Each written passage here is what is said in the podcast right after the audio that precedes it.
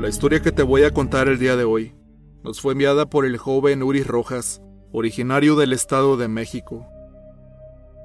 El guardián. Él juró cuidarme y nunca alejarse de mí. Soy Ebolet, de Guadalajara, Jalisco, pero radico en un pueblito llamado Santa Cruz Atizapán, en el Estado de México. Lo que les voy a contar pareciera salido de una película, pero les puedo asegurar que es muy real. La persona de quien les hablaré hoy es un gran hombre que sin saberlo, el destino nos unió desde que yo tenía apenas un año de vida. Actualmente cuento con 22 años. Mi madre en ese entonces era muy joven. Contaba apenas con 16 años cuando yo nací, y como en la mayoría de los casos, la persona en quien confió para que fuera su compañero de vida y mi papá, no se hizo responsable y prefirió alejarse de nosotras. No le guardo rencor, pero sí fue algo que marcó mucho mi infancia. Cuando mi madre cumplió los 17 años, conoció a esta persona. Su nombre era Christopher. Este quiso hacer las cosas bien desde un principio con mi mamá, por lo que se fue a presentar con su familia, siendo un gran paso para la relación que apenas comenzaba. La existencia de una hija para él nunca fue un problema, por lo que siempre le insistía a mi mamá en que saliéramos los tres de paseo. El cariño pronto se fue dando de ambas partes, y mi madre se enamoró rápidamente de Chris. A la edad de cuatro años mi madre decide irse a vivir con él. Claro que yo también con ellos, por lo que así Christopher se convirtió en mi padre. Era como un sueño hecho realidad. Por fin tendría una familia, era muy feliz. Los tres nos queríamos muchísimo. Para ser sincera, yo amaba a mi nuevo padre, y la mayoría de las veces salíamos los dos juntos. A él le encantaba llevarme a los parques donde yo pudiera divertirme en los diferentes juegos. Éramos una linda familia, pero como dicen por ahí, no todo puede ser color de rosa. Por necesidad los dos tenían que trabajar. Mi madre lo hacía en una tienda de ropa durante el día y mi padre en una panadería de noche, por lo que sus diferentes horarios los mantenían un poco alejados.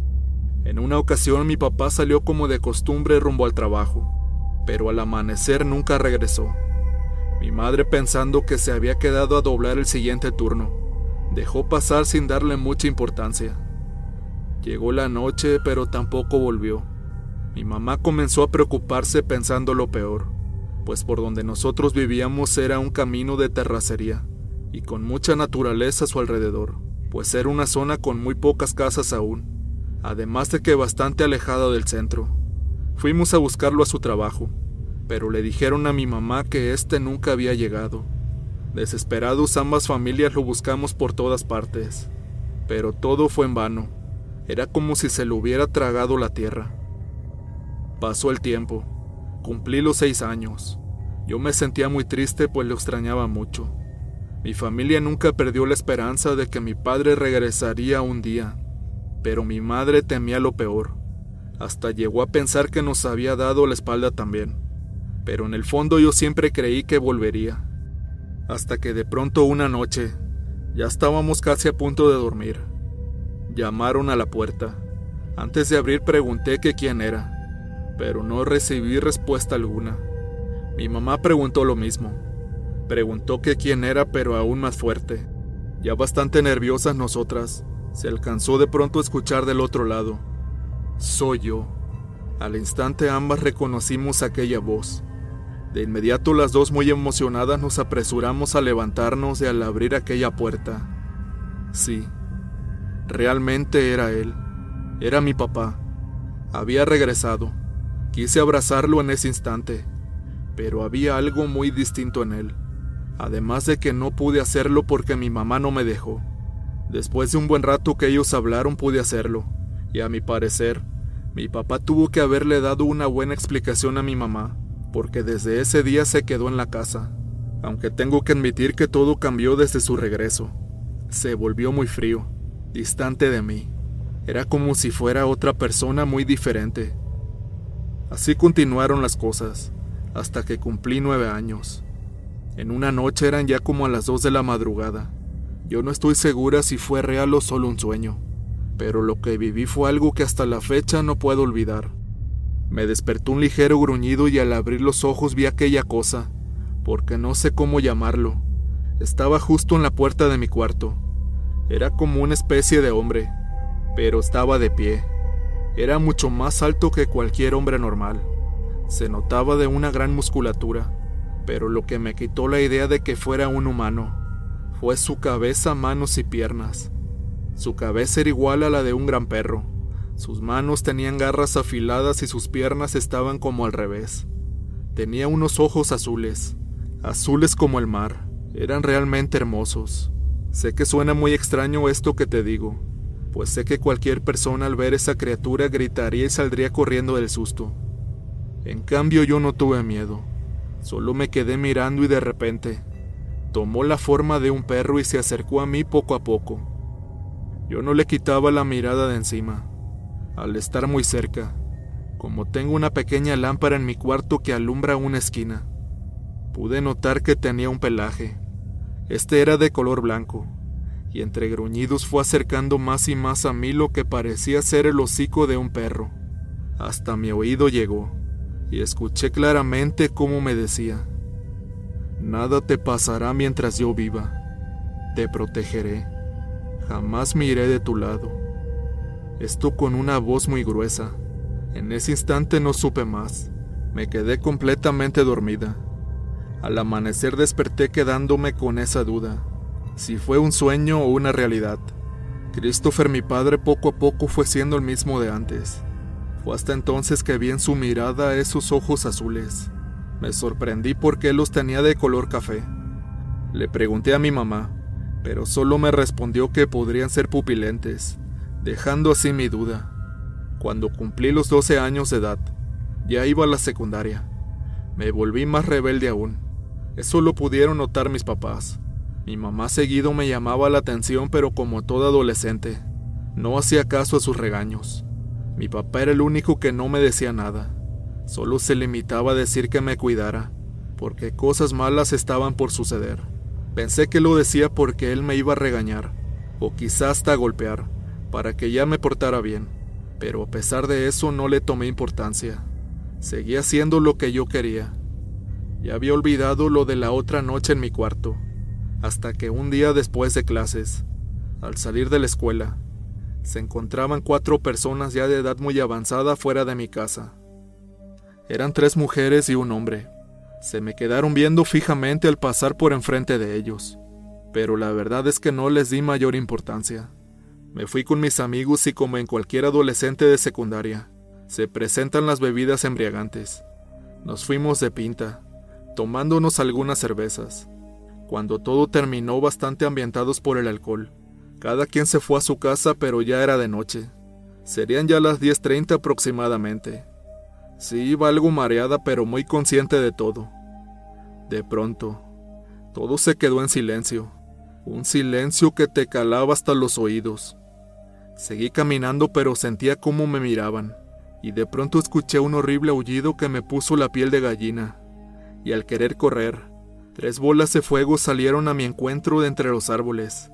Ya me habían contado de todo eso, que esas eran brujas, pero no lo podía creer, si no fuera porque lo comprobé con mis propios ojos. Escuché risas de mujeres entonces. Hasta lo borracha se me quitó. Me rodearon. Al apagarse estas bolas de fuego, lo que pude ver eran unas cosas horribles, como aves gigantes con una malvada expresión. Olían muy mal, y para colmo, como a unos cinco metros de mí, pude observar un bulto negro. Era otro perro como el de esa noche en mi habitación, solo que este de color negro y con unos ojos muy rojos. Además este era de un horrible aspecto. Las brujas se reían de mí. Una se acercó, al mismo tiempo que tocaba con su horrible mano mi mejilla. Esta me decía, Por fin te encontramos. Aquí acabará todo. Este será tu fin. Cerré los ojos y pensé que era todo para mí, que sería mi final. En ese momento escuché de nuevo otro aullido, pero este era muy diferente al primero.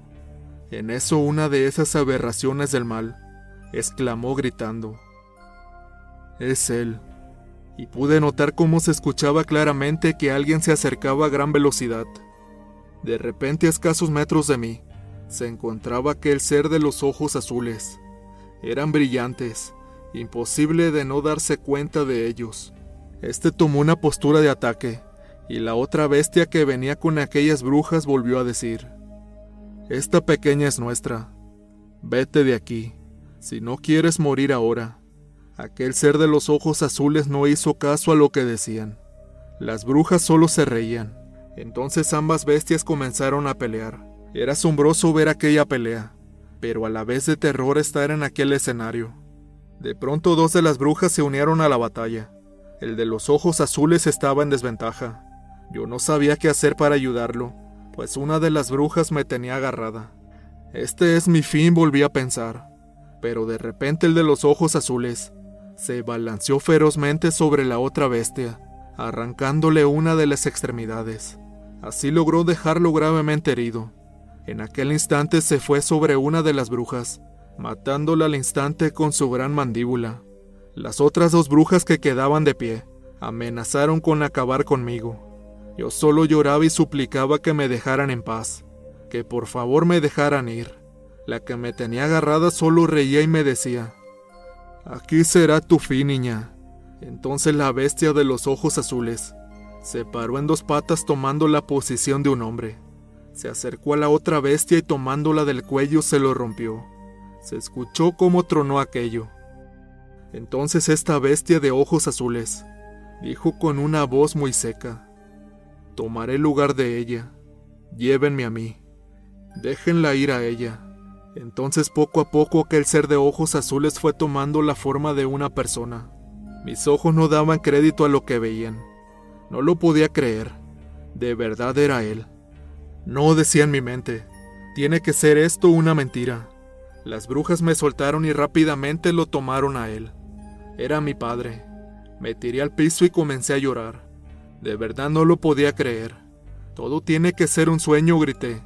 El miedo y la tristeza me invadían. Parecía que el tiempo se había detenido. Nadie pasaba por aquel lugar.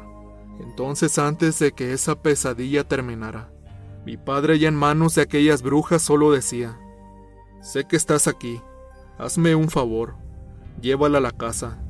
Las brujas solo reían y le decían, ¿De qué rayos hablas? No hay nadie más aquí. Entonces en ese momento se lo llevaron. Quise correr tras ellos pero me fue inútil. Lloraba desesperadamente y estaba en shock. De pronto sentí un golpe detrás de mí y quedé inconsciente. Al despertar me encontraba en mi cuarto. Eran las 6.30 de la mañana exactamente. Me levanté lo más rápido que pude y fui a la recámara de mis padres. No había nadie. Me preocupé y pensé que todo aquello había sido solamente un sueño. Mamá, papá, gritaba. Comencé a llamarlos pero no había respuesta alguna. Entonces tocaron mi hombro. Volteé y era mi mamá. ¿Qué pasó? ¿Y mi papá dónde está? Le pregunté con un nudo en la garganta. Ella me sonrió y me dijo, Tranquila hija, ya desayunaste. Ven, te prepararé algo de comer.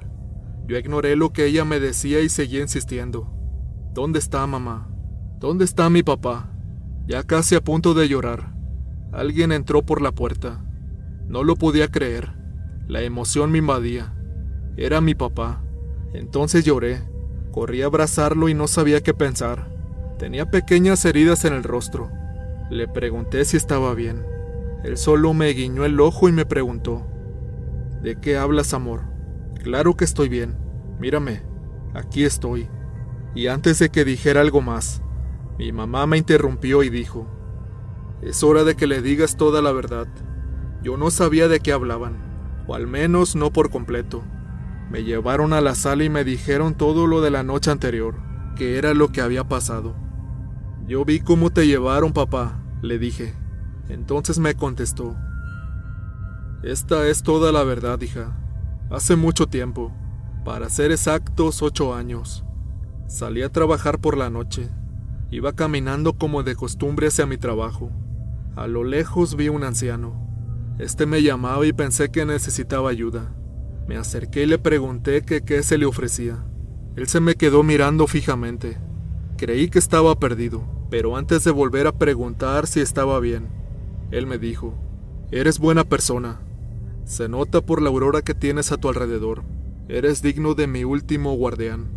Al escuchar eso de aquel anciano, pensé que éste estaba demente.